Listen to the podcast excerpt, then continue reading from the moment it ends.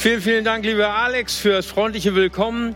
Und ich freue mich auch heute bei euch live zu sein, nicht aus der Konserve von meinem Büro. Und ich heiße die ganze CLW Family so herzlich willkommen. Und natürlich auch alle unsere Gäste von dem ganzen deutschsprachigen Gebiet und dem englischsprachigen Gebiet. Das ist fantastisch, dass ihr heute mit dabei seid.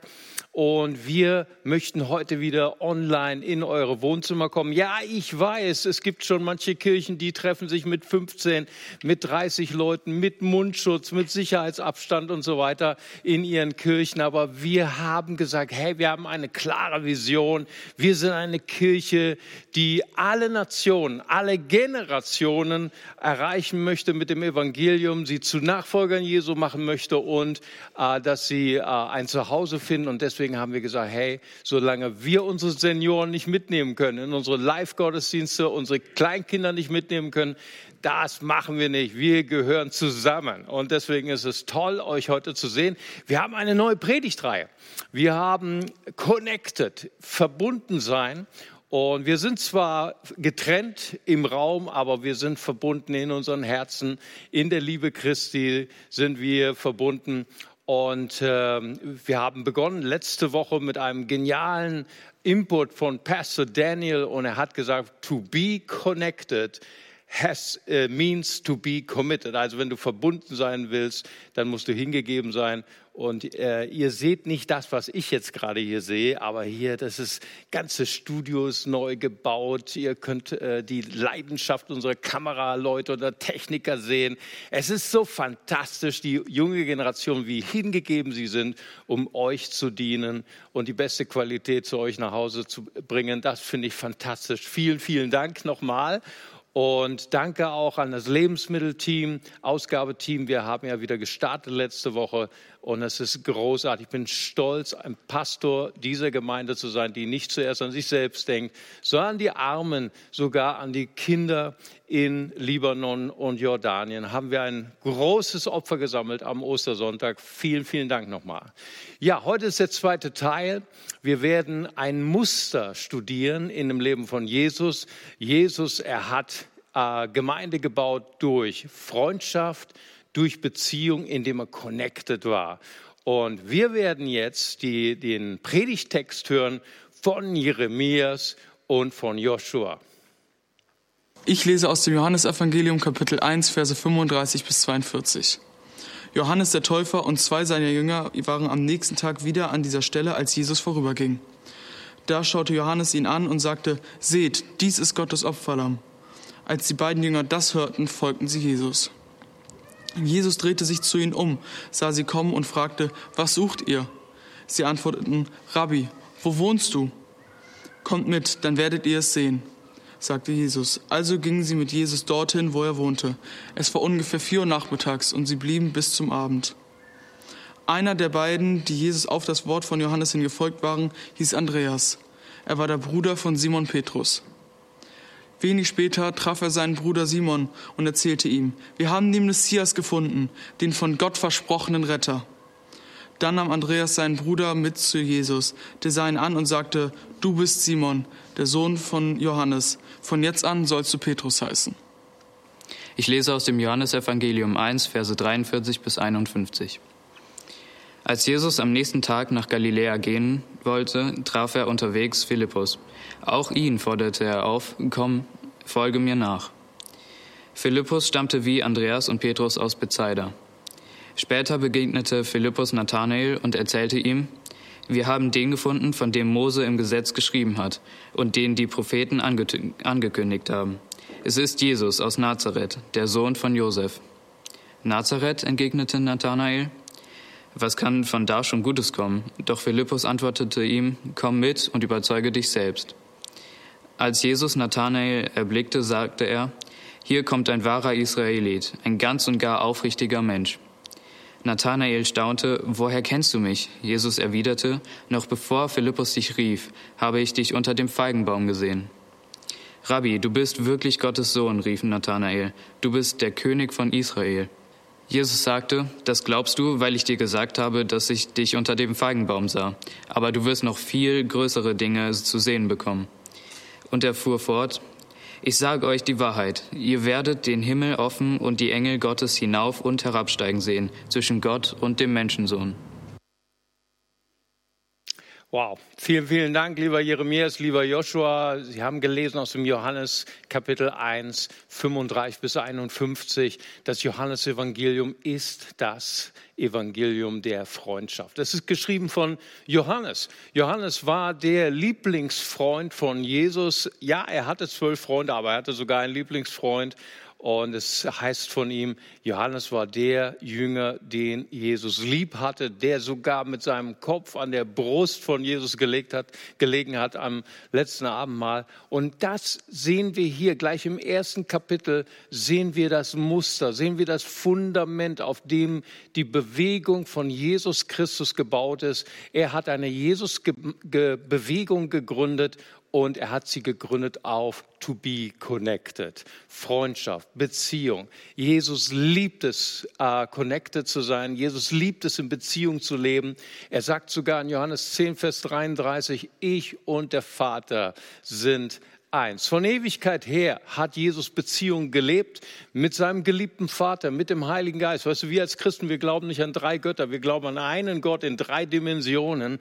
Der Vater unsichtbar, Jesus offenbar, der Heilige Geist wirksam in seiner Schöpfung und doch waren die drei miteinander verbunden, verwoben und haben einander geliebt, gewertschätzt und Respekt ausgedrückt. Der Vater sagt über den Sohn, das ist mein geliebter Sohn. Jesus sagt über den Vater, was ich den Vater tun sehe, das tue ich. Und er sagt von seinem Freund, den Heiligen Geist, hey, ihr könnt alles Schlechte über mich sagen, das wird euch vergeben. Aber weh, ihr sagt was über meinen Freund, den Heiligen Geist, das wird euch nicht vergeben. Hey, was für eine dicke Freundschaft, was für eine tiefe Beziehung das war, die Jesus, der Vater und der Heilige Geist miteinander hatten.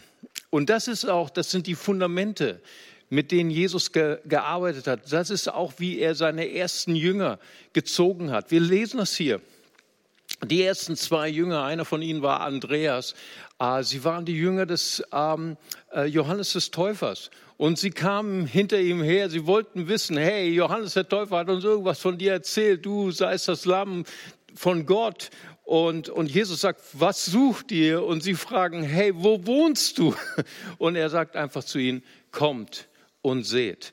Und genau dieses Muster das ist der erste Hauskreis, den Jesus gegründet hat, den es überhaupt im Universum gab. Jesus, Andreas und der Jünger von Johannes dem Täufer. Und dieses Muster haben seine Jünger kopiert. Freundschaft, Essen, Mangiare, Mangiare, ne? und zusammen einfach äh, zusammen gelacht, Gemeinschaft gehabt. Und ähm, äh, dann ist äh, Andreas hochinteressant, ist zu seinem Bruder Simon Petrus gegangen und hat gesagt, komm und sieh, wie ich habe den gefunden, der der Messias ist, der der König Israels ist. Sie haben sofort dieses Prinzip der Freundschaft, des Connected-Seins kopiert. Und am nächsten Tag brechen sie auf nach Hause zu dem Haus von Jesus in Galiläa bei Kapharnaum. Vielleicht, äh, wenn du in Israel mal bist oder gewesen bist, dann kennst du all diese Orte. Bethsaida, das war der Ort, wo Jesus getauft wurde. Das ist heute in Jordanien. Und dann sind sie aufgebrochen nach Norden zum See Genezareth in sein Haus. Und auf dem Weg finden sie Philippus und Jesus sagt, folge mir nach. Und dann war der Hauskreis schon, da waren sie dann schon zu viert. Ne, da war Jesus, da war der Jünger des Johannes des Täufers, da war Andreas, da war Petrus auf einmal und jetzt Philippus waren sie schon zu fünft. Und was macht Philippus? Er macht genau das gleiche Muster. Er geht zu seinem Freund Nathanael und sagt, wir haben den gefunden, von dem Mose im Gesetz spricht, von dem die Propheten sprechen, komm und sie. Nun, ich finde, es ist wichtig, dass wir dieses äh, Kapitel verstehen, auch als Kirche. Wir leben in einer veränderten Gesellschaft. Wir leben in einer postmodernen Gesellschaft. Diese Gesellschaft möchte keine Institution Kirche mehr. Sie lehnt äh, Regeln, sie lehnt institutionalisierte Religion ab. Aber diese Gesellschaft ist auch schon längst nicht mehr atheistisch. Als ich noch Jugendlicher war, da war unsere Gesellschaft noch atheistisch. Viele, viele Menschen, viele meiner Freunde glaubten nicht an Gott. Das ist nicht mehr so. Seit spätestens seit den 90er Jahren, diese Gesellschaft hat einen Hunger nach dem Übernatürlichen, einen Hunger nach dem Spirituellen. Und deswegen die postmoderne Gesellschaft ist offen für das Spirituelle, aber absolut geschlossen gegenüber Institutionen, Kirche oder Religion, toter Religion. Und deswegen ist so wichtig, dass wir dieses Prinzip verstehen, was Jesus uns heute lehrt im Johannesevangelium Kapitel 1, dass wir Menschen nicht zu einer Religion führen, sondern wir führen sie zu Jesus, indem wir sagen, komm und sieh, indem wir Leute hineinnehmen in die Beziehung mit Jesus. So, und ich möchte gern mit dir heute ein bisschen trainieren. Wie können wir heute noch in dieser postmodernen Gesellschaft Menschen in die Freundschaft von Jesus führen. Das erste, komm und sieh heißt, komm und denke nach. Komm und überprüfe es für dich selber. Komm, studiere. Was sind die ersten zwei Jünger, Andreas und der Jünger von Johannes dem Täufer, sie haben ja zweimal gehört von Johannes dem Täufer, siehe, da ist das Lamm Gottes. Und sie gehen zu Jesus hin aber sie sind noch nicht so ganz überzeugt. Sie sagen, als Jesus zu ihnen sagt, was sucht ihr, sagen sie, hey, wo wohnst du? Wo hängst du ab? Und ich meine, Jesus hätte auch beleidigt sein können. Ne? Jesus hätte auch sagen können, ey, wieso habt ihr hier so viele Fragen? Ich habe doch gehört von Johannes dem Täufer, meinem Cousin, ich bin das Lamm Gottes, hey, was, was hast du so viele Fragen? Nein, nein, das Jesus macht das nicht. Jesus ruft uns nicht zu einem blinden Glauben, sondern er lädt uns ein, ihn zu studieren, ihn kennenzulernen. Kommt und seht, kommt zu mir nach Hause. Weißt du, und, und so genauso war es auch, als Philippus seinen Freund Nathanael ruft zu Jesus. Da sagt er, ah, ich bin so begeistert, wir haben den gefunden, von dem die Propheten sprechen, von dem Mose im Gesetz spricht. Jesus von Nazareth, der Sohn des Josef. Und weißt du, Nathanael war ja nicht auf den Kopf gefallen. Er war ein kluger, das war ein intelligenter, der kannte seine Bibel besser als vielleicht du und ich. Und er wusste, dass der Messias, der König Israels, der Retter, den Gott sendet, der kommt nicht aus Nazareth. Ey, Nazareth, kann etwas Gutes kommen aus Nazareth, sagt Nathanael. Verstehst du, er hat Fragen. Und ich muss sagen, Philippus wusste nicht die Antwort. so so geht es mir manchmal auch, vielleicht geht es dir manchmal auch so, dass Leute, die haben Fragen an das Christentum, die haben Fragen an Jesus und du weißt es nicht. Und Philippus sagt, hey, ich weiß, ich weiß es jetzt echt nicht, aber komm mit und studiere, überzeug dich selbst, ich bin auch dabei, komm, lass uns Jesus all diese Fragen stellen. Weißt, es gibt einen, einen ähm, englischen Literaturwissenschaftler, sein Name ist Ralph Price. Und er sagt, es gibt einen großen Unterschied zwischen den Märchen oder der Fiktion der Moderne und den Märchen und der Fiktion der Antike. Und der Unterschied ist, dass die moderne Fiktion Details benutzt, aber niemals in der Antike. Du wirst niemals finden bei den, bei den Mythen, zum Beispiel vom Orakel von Delphi. Ich war vor zwei Jahren war ich in Griechenland. Da war ich im Orakel, äh, bei, dem, bei dem Tempel des Apollos. Und da steht überhaupt nicht in diesen Mythengeschichten, König Krösus kam zum Orakel von Delphi und ungefähr um 16 Uhr ging er aus dem Tempel. Das, das kennt die Antike nicht. Ralph Price sagt, das, das ist untypisch. Aber wenn du das Johannesevangelium liest, da heißt es hier von den beiden ersten Jüngern, sie kamen mit zu Jesus in seine Wohnung und sie blieben dort bis zur zehnten Stunde, das ist übersetzt in die römische Zeit, in die Zeit, die wir heute haben, bis 16 Uhr. Wow. Und Ralph Price sagt, hey, das gibt es nicht in einem antiken Märchen. Neu, das Neue Testament ist kein Märchen, ist keine Mythenerzählung, es ist ein, Augen, ein wissenschaftlicher Augenzeugenbericht. C.S. Lewis sagt, dass das Evangelium alle Kriterien erfüllt, die damals ein, ein griechischer ähm, ähm, Geschichtsschreiber erfüllen musste. Er musste nämlich selber Augenzeugen, Zeuge sein oder ein Interviewer von einem Augenzeugen selbst. So das erste, was wir lernen, komm und sieh, heißt komm und denke, komm, erforsche es für dich selbst. Und das zweite ist, komm und ändere, lass dein Leben verändern. Lass dein Leben verändern von Jesus. Du, Religion ist, du musst dein Leben verändern, aber Jesus bedeutet, komm zu dem, der mein Leben verändert hat. Und Andreas kommt zu Simon Petrus und er sagt, wir haben den gefunden, der der König Israels ist, der Messias ist.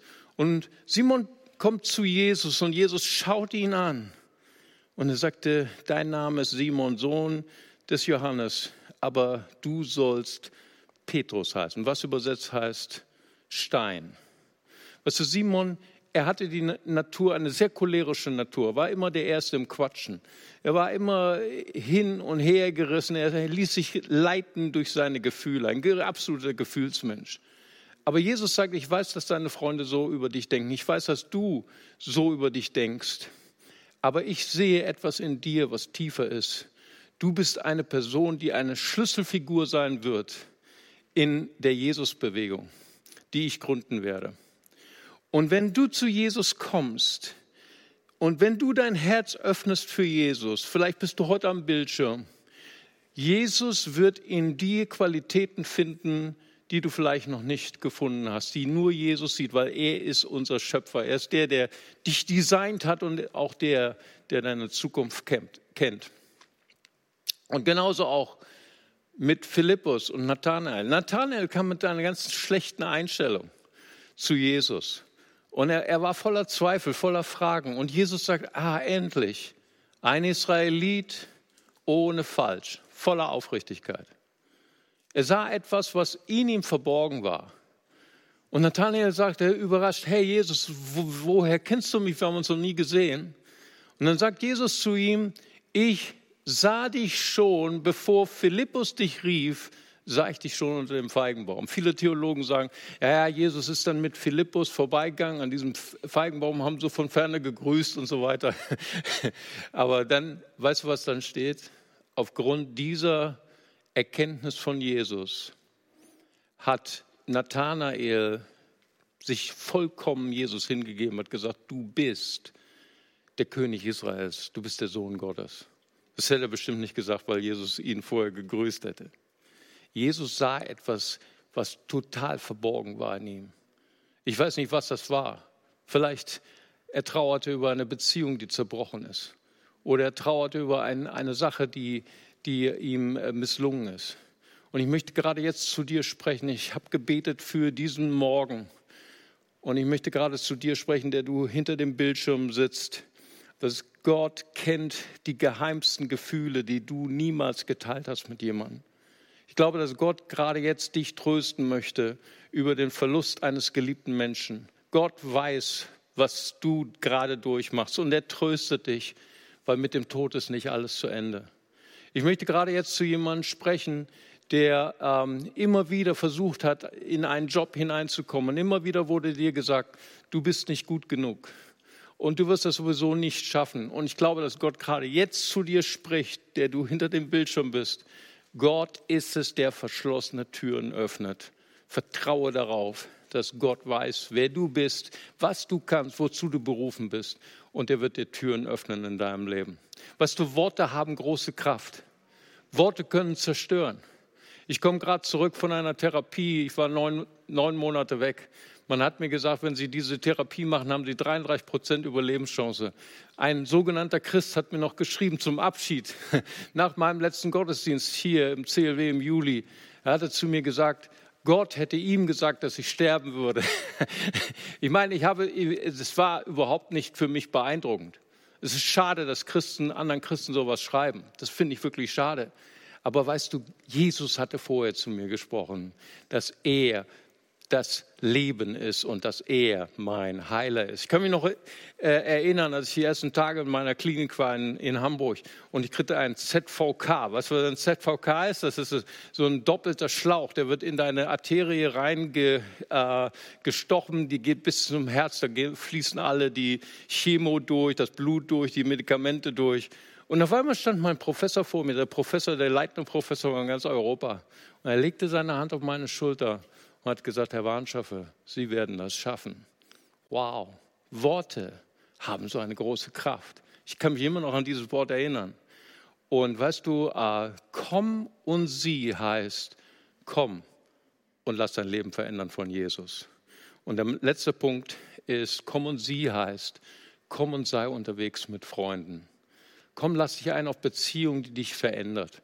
Weißt du, wir werden verändert durch Jesus, wir werden aber auch verändert durch Freunde.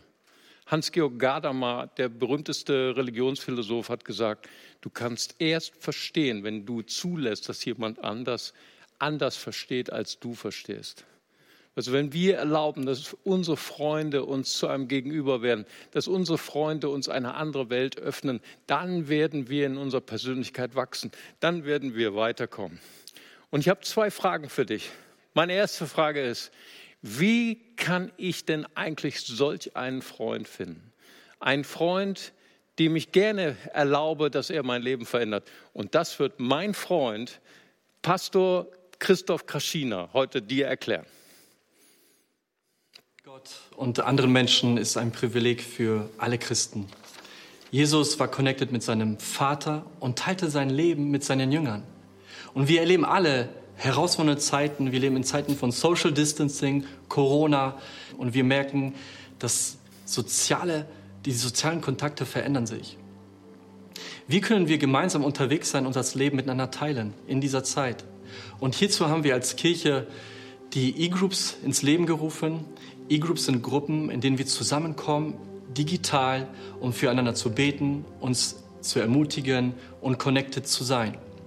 Und wenn du interessiert bist an einer E-Group und dich connecten möchtest, melde dich auf unserer Homepage www.cwbonn.de slash Kleingruppen und lebe mit uns gemeinsam Kirche innerhalb der Woche. So, vielen Dank, Pastor Christoph, dass du uns das erklärt hast. Und ich habe noch eine zweite Frage für dich. Also das erste, du solltest unbedingt heute auf unsere Homepage gehen, clwbonn.de slash Kleingruppen und Christoph wird dir helfen, jemanden zu finden, äh, den du in dein Leben hineinsprechen kannst. Und die zweite Frage, die ich an dich habe, ist, wenn du sagst, ja, ich habe schon immer einen Freund gesucht, ich habe schon immer eine Kleingruppe gesucht, aber niemand will mich haben. Und da möchte ich dich herausfordern, sei du der Freund, mit dem du selber gern befreundet wärst. Und äh, das ist der Schlüssel. Das ist der Schlüssel, auch einen Partner fürs Leben zu finden. Sei du der Partner, mit dem du auch gerne verheiratet wärst. Und weißt du, das tun wir, indem wir geduldig sind. Johannes der Täufer war geduldig. Habe zweimal hat er gesagt, siehe das Lamm Gottes. Wir müssen manchmal dranbleiben. Ja, Menschen sind fehlerhaft, aber wir müssen dranbleiben. Wir dürfen Menschen nicht aufgeben. Wir, wir, wir sind geduldig. Das Zweite ist, ähm, sei mutig. Sei mutig zu stehen zu deiner Unwissenheit. Philippus, er war mutig. Er wusste nicht alle Antworten auf, auf Nathanaels Fragen. Aber wir stehen zu unserer Begrenztheit und wir sagen, hey, auch wenn ich begrenzt bin, ich möchte gern Freunde finden für mein Leben. Das dritte sei Christus orientiert. Was die Postmoderne sagt, ähm, ich suche den perfekten Freund, ich suche den perfekten Partner, der mich glücklich macht, der mir hilft, mich selber zu äh, verwirklichen. Aber Christus lehrt uns etwas anderes. Er sagt, ein echter Freund ist jemand, der sich selber hingibt, der den anderen höher schätzt als sich selbst, der äh, diese Christus-Mentalität hat. Weißt du, was Jesus sagt zu seinen Jüngern in äh, Johannes 13, Vers 34? Da sagt er, ein neues Gebot gebe ich euch. Also seine Jünger waren überzeugte Juden. Sie sagen, ein neues Gebot, das ist ein bisschen dürftig, Jesus. Ne? Wir haben 613 Gebote und Verbote. Und Jesus sagt, ein neues Gebot gebe ich euch, dass ihr einander liebt. Damit sind alle 613 Gebote erfüllt. So wie ich euch geliebt habe, so liebt einander. Ja, auch ich bin ungeduldig. Ja, auch ich habe nicht immer Liebe aber ich habe jemanden, der mich liebt und der mir das Potenzial gibt, so zu lieben wie er. Und wenn du heute da bist und du sagst, ich, ich bin genau diese Person, ich suche diese Liebe, ich suche dieses Connected Sein mit Gott, dann habe ich eine gute Botschaft für dich. Gott hat alles getan, damit wir connected sein können mit ihm. Das ist das Opfer von Jesus Christus. Und wenn du heute mit mir beten möchtest, dann würde mich das so glücklich machen. Und ich würde gern dich einladen, dass wir zusammen ein Gebet der Hingabe sprechen, indem du dein Herz für Jesus öffnest. Und du sagst einfach, lieber Vater, ich komme zu dir. Vergib mir meine Schuld. Herr Jesus Christus, ich lade dich ein als mein Herr, als mein Retter. Dir will ich folgen, mein Leben lang. Amen. Wenn du dieses Gebet gesprochen hast, und was ein erster Schritt auf Jesus zu. Und ich freue mich so sehr und ich möchte dich einladen, uns zu connecten. Und äh, nimm heute zwei Dinge mit. Das Größte, was wir in unserem Leben tun können, ist, connected zu sein mit unserem himmlischen Vater, mit Jesus und connected zu sein mit anderen Freunden, denen du erlaubst, dein Leben zu verändern.